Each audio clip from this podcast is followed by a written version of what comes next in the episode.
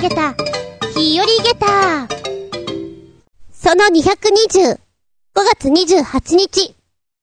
先週は失礼いたしました。風邪をひいて、昨日まで声が素敵でした。急に治ったよ。まあ、鼻水とかまだ出るんだけどね。調子に乗って夏仕様でいましたら、やっちまったって感じでしょうか。皆さんもご用心くださいませ。今は暑いけどね。で、こんなくっそ暑い中さ、小中学校は運動会の時期なんだよね。で、うちの前に中学校ありまして、謎の太鼓の音が聞こえるなぁと思ってたの。あ、運動会なんだ。応援団か。後で分かったんですけれども、応援団って言うとさ、三三七拍子とか、うれーうれーとかなんかあの、えー、古臭いんだけど、番長みたいな格好？先駆け男塾でわかるかな？わかんないか。同世代じゃないとね。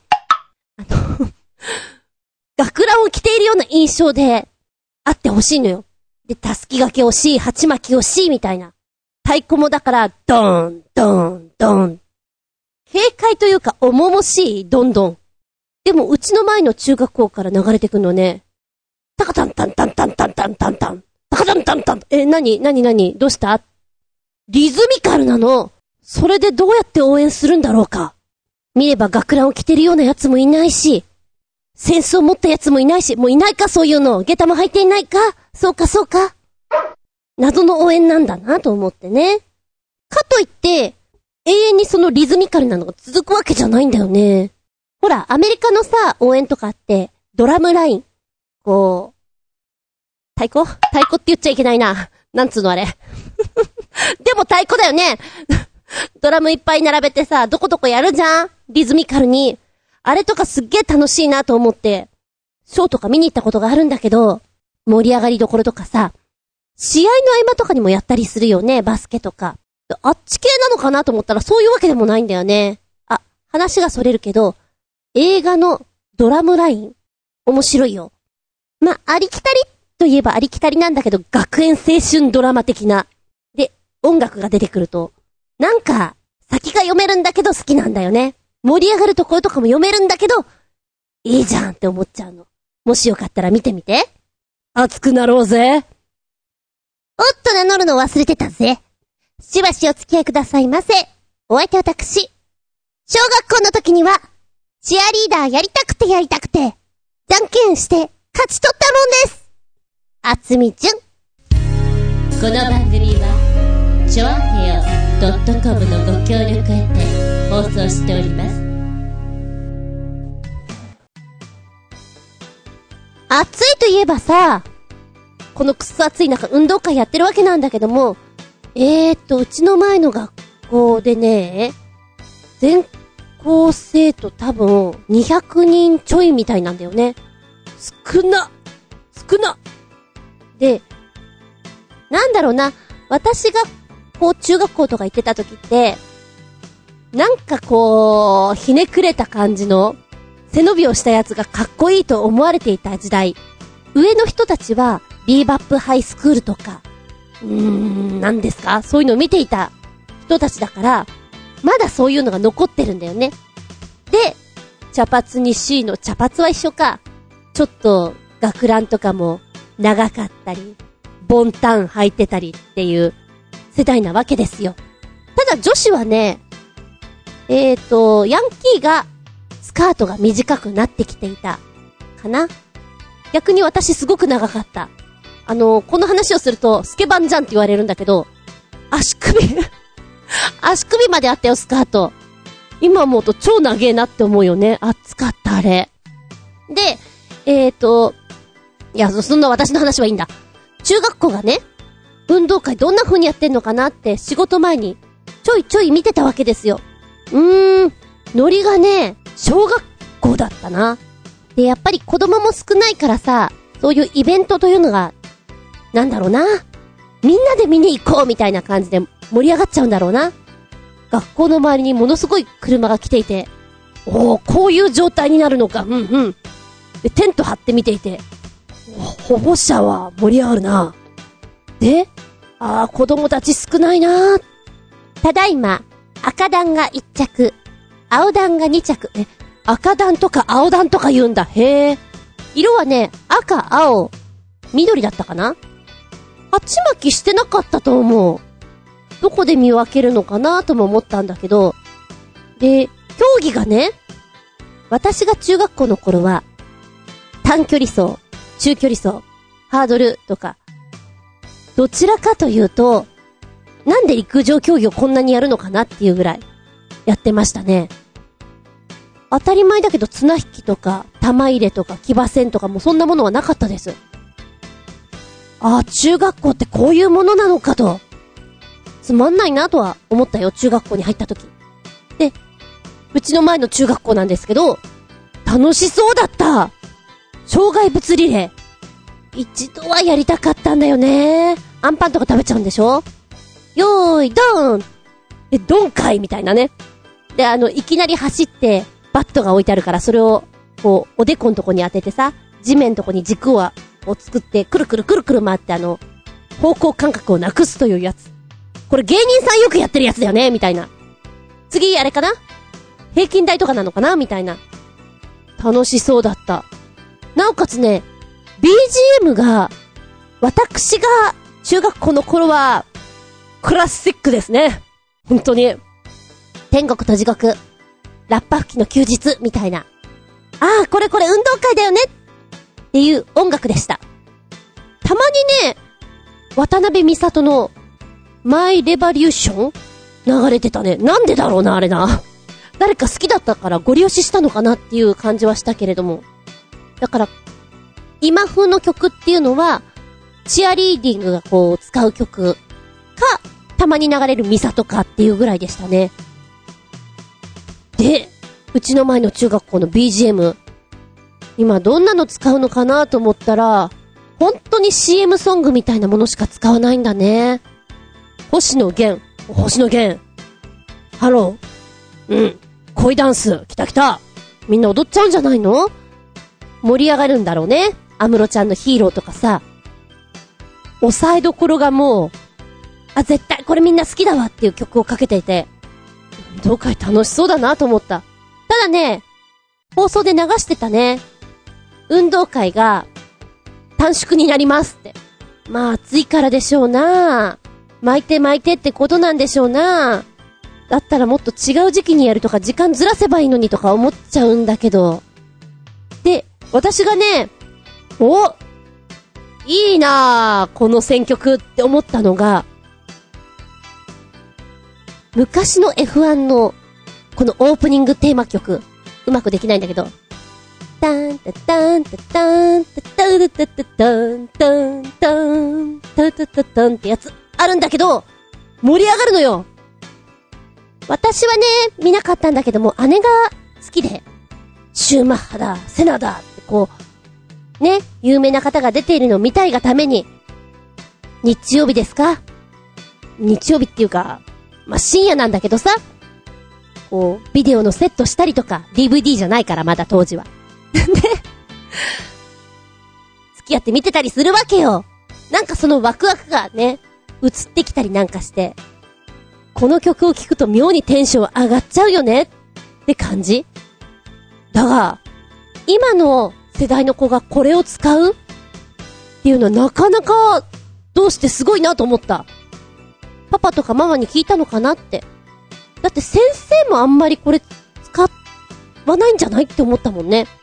で、窓からひょいってみて何をやってんのかなと思ったら、タイヤにロープつけて、で、そのタイヤの上に人が一人か二人か乗ってるんだよね。で、このタイヤを、まあ、ロープのところ持ってね、引っ張ってくっていう、そういう競技みたいなんですよ。すっげえ楽しそういや、私みたいな、見ず知らずのおばちゃんでも楽しそうって思うから、もう我が子がやっていたら、叫んじゃうよね、きっとね。我を忘れて。ああ、こんな運動会だったら参加したいなって思った。まあ、暑いのはちょっとね、なんだから、私はやっぱり、秋の運動会がいいな？なんて話をしつつ、次行くぞ。メッセージタイム。取り残してまーす。申し訳ない。新潟県のヘナチョコヨッピーくんから、おったり。最近話題の自由すぎる女神です。実に面白い。自由すぎる女神で画像検索してみるでガンス。いろんなのがいますな。自由すぎる女神で検索？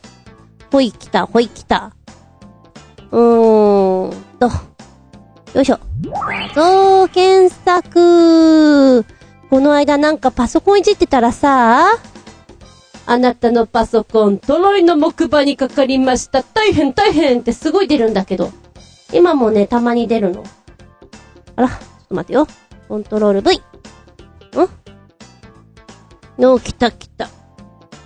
おー。これすごいねちょっと、ちょっとあなた方。あなた方もちょっと検索してごらんなさい。びっくりたまげっただよ。こんなにあるん。だまだまだまだまだあるよ。なんだろう。図鑑ができそうだし、こう、すべての絵をまとめたら、なんか面白いパラパラ漫画ができそうな気がするぐらい、いろんなポーズがある。え、こんなポーズまでっていうのが。えーっと、なんかさ、仕事とかで落ち込んだ時にこれ見たら元気が、元気をもらえそうな気がします。自由すぎる女神。あんた本当に自由だね。えー今私が見てこれいいなって思うのはね、どれかないや、見入っちゃうんだよね。だかだってブリッジしてるのもあれば、寝転んでるのもあるし、三つ指ついてるのもあれば、ビール片手に乾杯ってやつもいるし、踊っちゃうようなのもあるんだよね。なんだろうな、こう、こういうものですよってさ、決まってるものが、予想に反した動きすると、なんかこう、言葉が出てこないっていうか、ものすごい圧倒される感じがする。この格好でぜひパレードしてほしい。迫力ある。自由すぎる女神たちのパレード。で、これ何なのかなと思ったら、ガシャポンなんだね。へえ、こんなガシャガシャ。いっちゃん最初は2014年に出されて、割と人気が高くて、その後、2015年にパート2が出されると。で、テレビとメディアとかで、あの、嵐の大野くんとかがさ、このガシャポンの話としたりとか、やったりなんかして、こう、人気が出たみたいですよ。知らなかった。でも、テンション上がるな、これはな。宝トミーさんだって。さすが、さすがだよ。写真だけなのにこんなに幸せな気持ちになれるのって素敵だと思います。ありがとうございます。続きまして、新潟県のヘナチョコヨッピーくん、パート2。ずんこは、蜂が大大大好きらしいので、こういうわけのわからん蜂の大群の映像でもご覧ください。これ、平気で売るつもりなのかな？そして売れるのかな？そもそもどうしてこんなことになっているんだろうか？いつものことなのかな？かっこ笑い。なんだそれ。すごい疑問系で終わるとね、謎だけが残ってもやもやって感じなんだけど見てみよう。ちょっと見てくら。すごいこ、れはひどいひどいよええうん。タイトル。中国から無数の蜂に囲まれながらも余裕でお菓子を作るおばちゃんの屋台が凄まじい。凄まじかった。がすごくね。こ、これは、これはすごいなええあのー、屋台なんですよ。で、この屋台でお菓子を作ってるおばちゃんなんだけれども、なんだかこの露店のね、屋台に、蜂がめちゃくちゃたかっている。この蜂がたかるのには理由があるんじゃないかなと思うんだけど、それはわざとのような気もする。なんかこう、蜂をおびき寄せるような香りがついてたりとかさ、わざと、うちの店って、デンジャラスでしょどうよどうよっていうのでやってんじゃないかなどうかな自然にこんだけ蜂が集まるっていうのは、あの、この生地の中に、女王蜂がいるのか、おばちゃん自体が女王蜂なんじゃないかな。っていうケツに至ります。でね、えー動画見てますと、何のお菓子なんだろうな練り物を練ってるわけですよ。ねりねりねりねり。で、それを伸ばして、綿棒でこう、またぐにーっとやって、切って、具を入れて巻いてっていうことをやるんだけど、綿棒で伸ばしてる時に、蜂がブンブンブンブンブンブンブンブンブンブンブンブンブンブンブンブンってくるから、ついついこう、ギュッて入っちゃう。入っちゃうわあの、トッピングされちゃうわけね。うん。で、隠し味になってくのが、動画でも見えまして、これはお客様の手元にそのまま行くんだな、みたいな。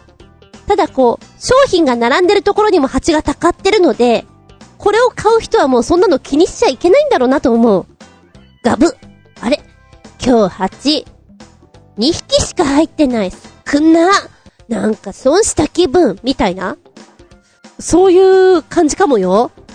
なんだろうな、カルシウムとかなんかそういう意味合いもあって、こう、昆虫ありきのスイーツお値段いくらなんでしょうか。ただ、蜂の子は甘いってね、言うじゃない？蜂、えー、っと、蜂だからこう、ちょっとパリパリした感じ？食感的にな、な、ナッツのような？苦しいな。フォロスの苦しいな。まあ、そ、そんな感じで、もしかしたら、あの、ほんのちょっと、少しだけ美味しいのかもしれないよ私は食べない。食べたくないけど。観光客も、度胸試しで買ってるようなもんだよね。なんかすごくね、これ面白いからさ、みたいな。罰ゲームだよ、絶対に。すげえ、目が覚めるちなみに、うちの八分分はもういないよ。本当にね、お花が咲いてる一週間ちょっとだったね。来年もまた会おうみたいな感じでしょうか。ただ、こう、いろいろネット検索したんで、今、蜂ってやると、蜂の天敵とか、ダーッと出てきます。履歴でいっぱい見たから。海外の屋台は、面白そうなのいっぱいあるんだろうね。これ売っちゃうみたいなのがね。ネタの宝庫ですよ、きっと。メッセージありがとうございます。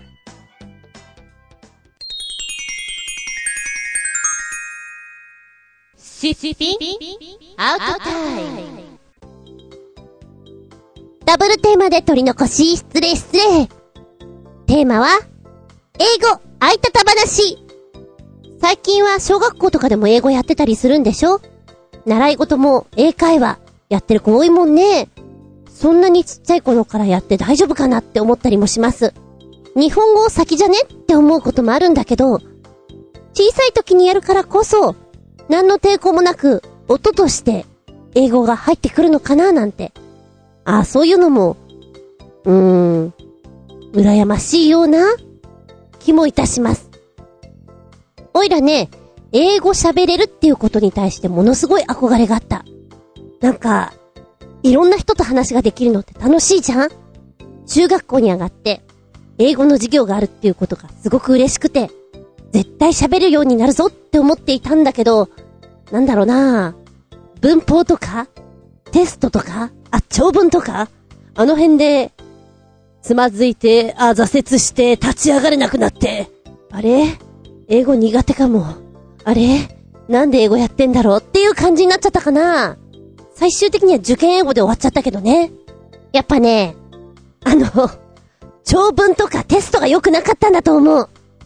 中学校1、2年の頃の授業っていうのは、そんなお受験とも関係なくて、文法だ、長文だっていうよりは、どちらかというと、会話を楽しませてくれるような、お店で、ハンバーガーを買いましょう、みたいなのをさ、お店の人とお客さんみたいな設定でやらせてくれたり、そういうの楽しかったな。ごっこ遊びっぽいの。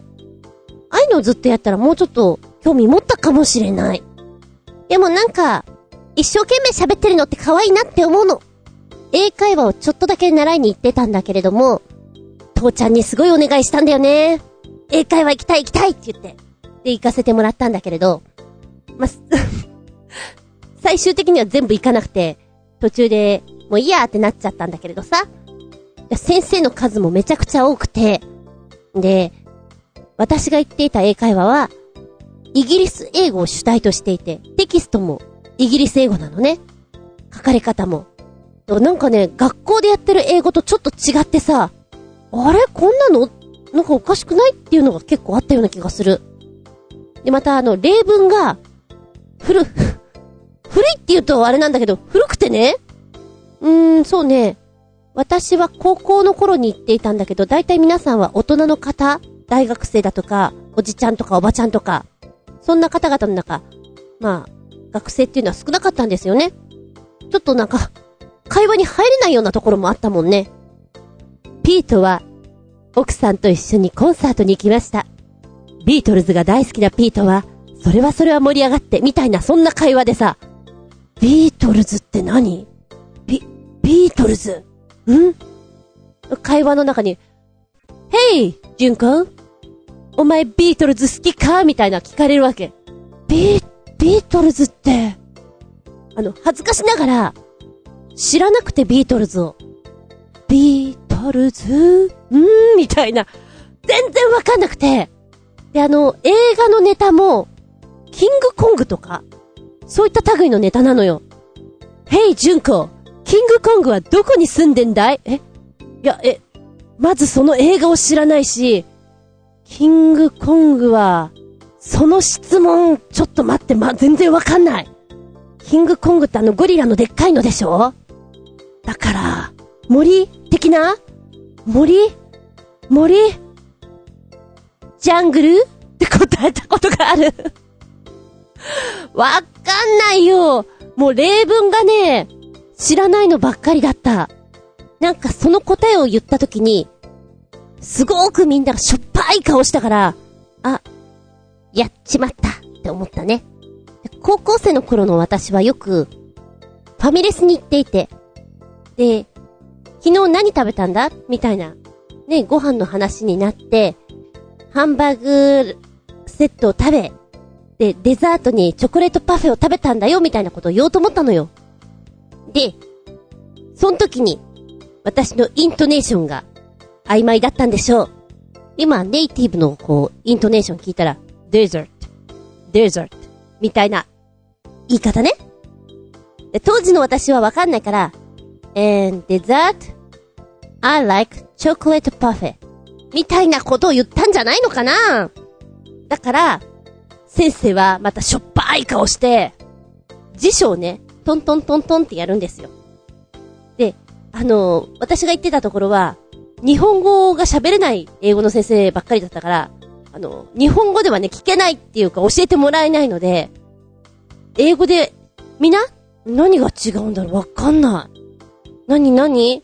で、後で、家に帰ってきてから、あのー、デザートって言うと、砂漠になっちゃうんだと。ああ、だからまたしょっぱい顔したんだな、みたいな。やっぱさ、高校ぐらいの時ってこう、辞書うまく弾けなかったりしません？私あんまり得意じゃないんですよ。見つからない。永遠に見つからなくてずっと探してる子です。なのでね、日本語を使わない英会話は、ちょっと私に向いてなかったのかもしれない。まあまあ軽い、英語相方話ってところでしょうか。海外旅行なんかバンバンされてる方なんかは、あの、ものすごいのを知ってるもんね。そういうのを聞きてえなとは思っちゃうけど。んだば、取り残し分のお便り行きましょうか。新潟県のヘナチョコよっぴくん。英語、相方話ひどいのは、ネットの最新映画の字幕だな。まだ日本では公開されていない映画作品が、日本公開の何ヶ月も前から平然と出てるんだけど、多分、映画は、中国で入手されていて、それを日本語を知らない中国人なんかが、英語のセリフを Google 翻訳かなんかで日本語に訳しているから、なんかめっちゃくちゃな日本語になっていて、全然理解不能なセリフが多すぎるんだわさ。まあ、しばらくすると字幕も改善されて治るんだけど、最初は腹が立つほど意味不明な日本語字幕で、怒り浸透になるね。かっこ笑い。ところで、移動都市、モータルエンジンとか、アクアマン、アリータバトルエンジェルとか、見たのかい？見てない。さて、えー、最初の方に書かれています。映画の字幕。おー。そんなにへんてこりんな字幕なんだ。腹が立つほど。一生懸命内容を追いたいのに、もう内容なんかすっ飛ばして、え、何その字幕ってなっちゃうのは、いただけませんね。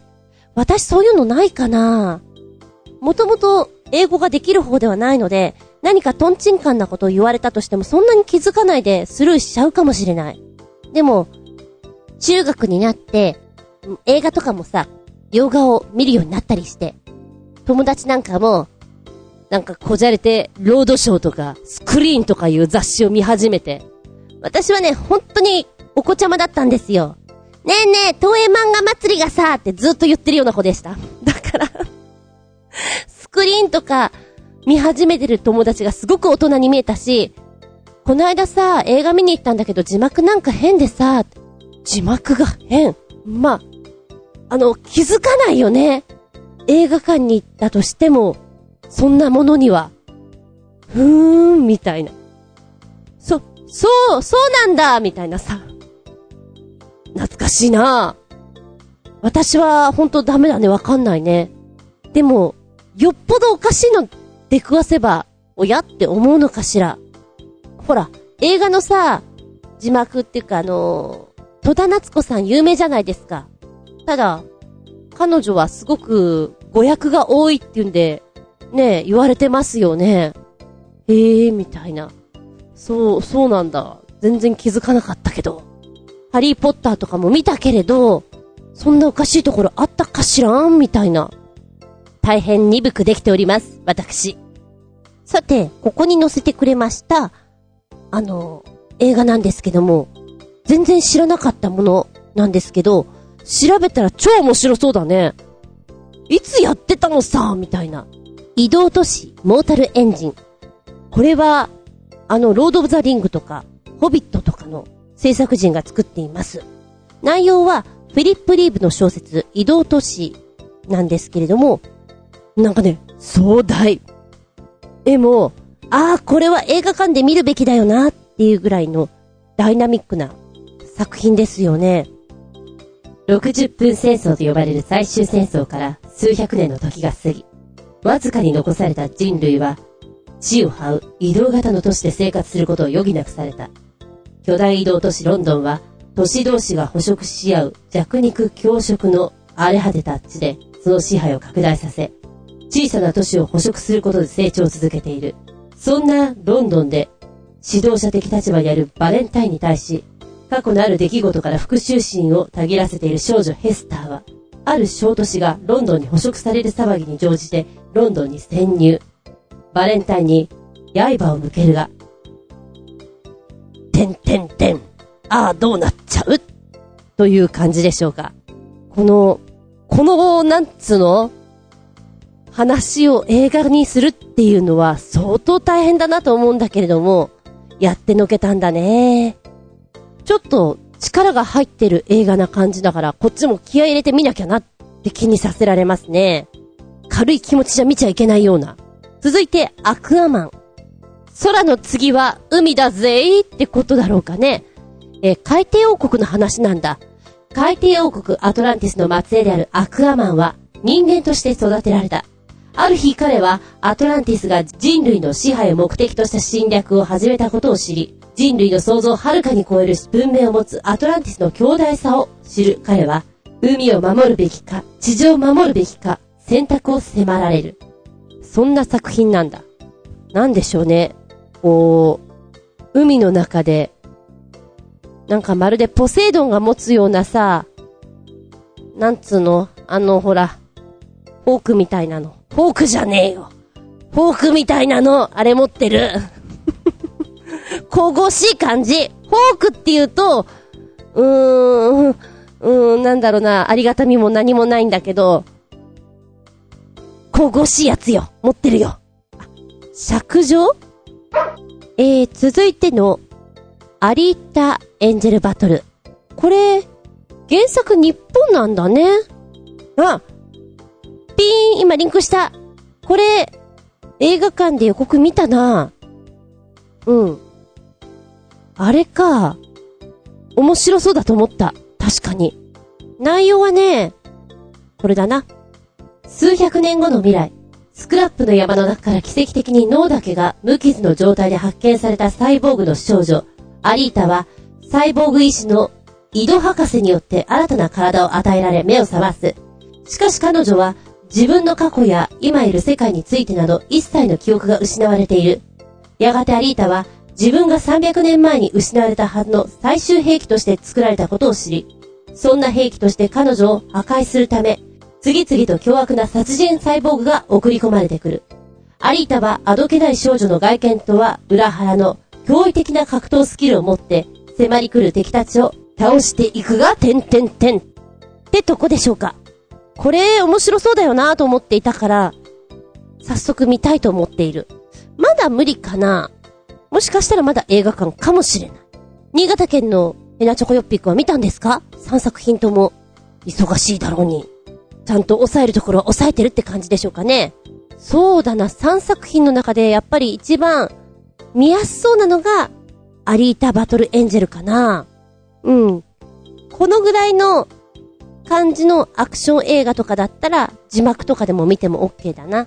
あんまりこう、重いやつだと字幕で見ると疲れてしまうので、最近はもう吹き替えばっかり見てしまうんですけども、ね、英語に触れ合うということでは、アクションもの、その辺から行くと、スッと入れるかもしれない。ですよ。はい、メッセージありがとうございます。ちょっと、チェックしときたいなと思いましたよ。ってな感じで、取り残しのお話で、英語相方話ちょろっとだけ、お話しさせていただきました。来年はさ、外国のお客様いっぱい来るじゃんちょっとでもお話できたら素敵だよね。で、お話しした時に相方話があっても、それはそれで素敵だよね。ある意味な。メッセージありがとうございました。この番組は、ちょあへよ .com のご協力へて放送しております。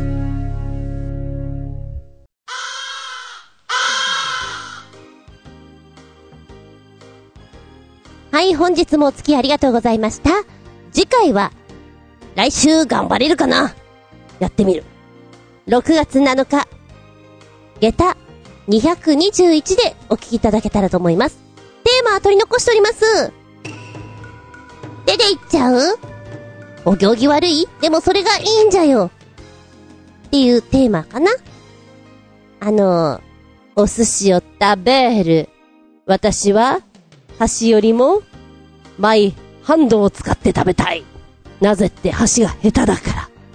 いろんな理由があって、箸を好む人、それからトングを使う人、手を好む人、あるよねそんなお話をしていきたいと思う。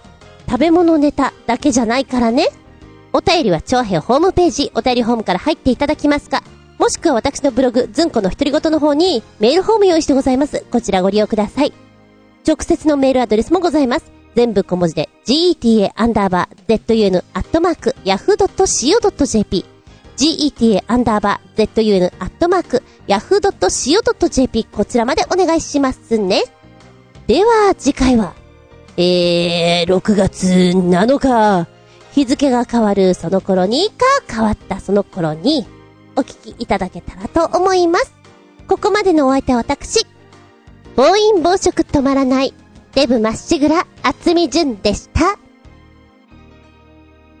見舞い聞く舞い話す舞い、ずんこの話も、もうおしまい。バイバイキーン